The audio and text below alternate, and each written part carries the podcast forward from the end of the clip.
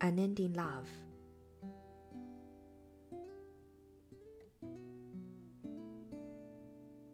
I seem to have loved you in numberless forms, numberless times, in life after life, in age after age, forever.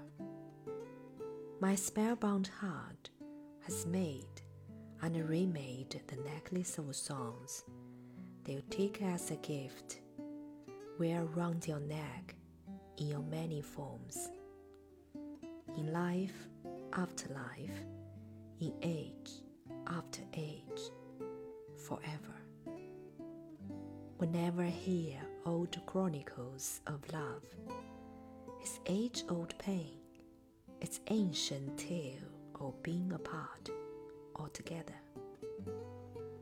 As I stare on and on into the past, in the end you emerge, clad in the light of a pole star piercing the darkness of time.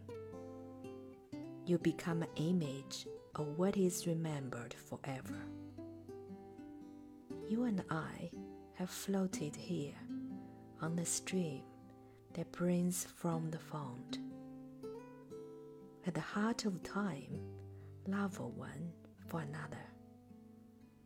We have played alongside millions of lovers, shared in the same shy sweetness of meeting, the same distressful tears of farewell. Old love, but in shapes that renew and renew forever. Today, it is heaped at your feet. It has found its end in you. The love of all man's days, both past and forever. Universal joy, universal sorrow, universal life.